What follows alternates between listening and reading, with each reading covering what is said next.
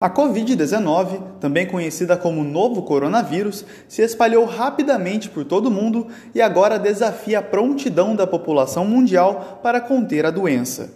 Diante de um cenário de proporções globais, o que fazer para se prevenir?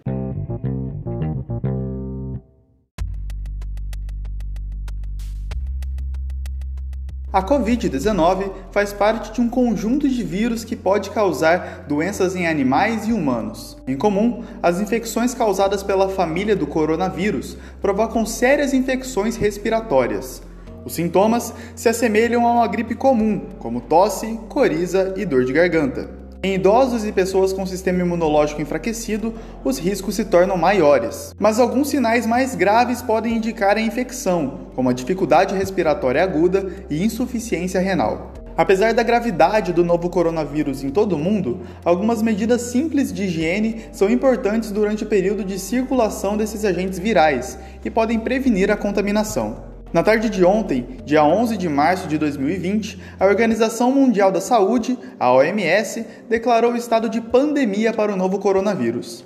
No Brasil, o Ministério da Saúde confirmou 76 casos da doença e mais de 1.400 suspeitas de infecção. Lave bem as mãos até o pulso e higienize objetos pessoais e superfícies de contato contínuo. Para os dois casos, uso de álcool é recomendável. Nas instituições de ensino, o cuidado segue sendo necessário.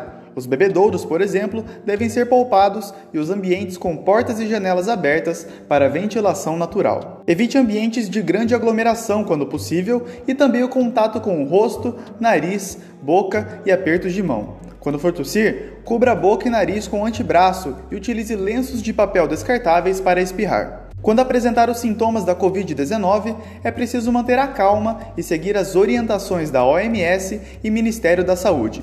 Em casos suspeitos leves, é recomendado ficar em casa, em repouso. Se preciso, procure primeiramente as unidades básicas de saúde do município para um primeiro diagnóstico.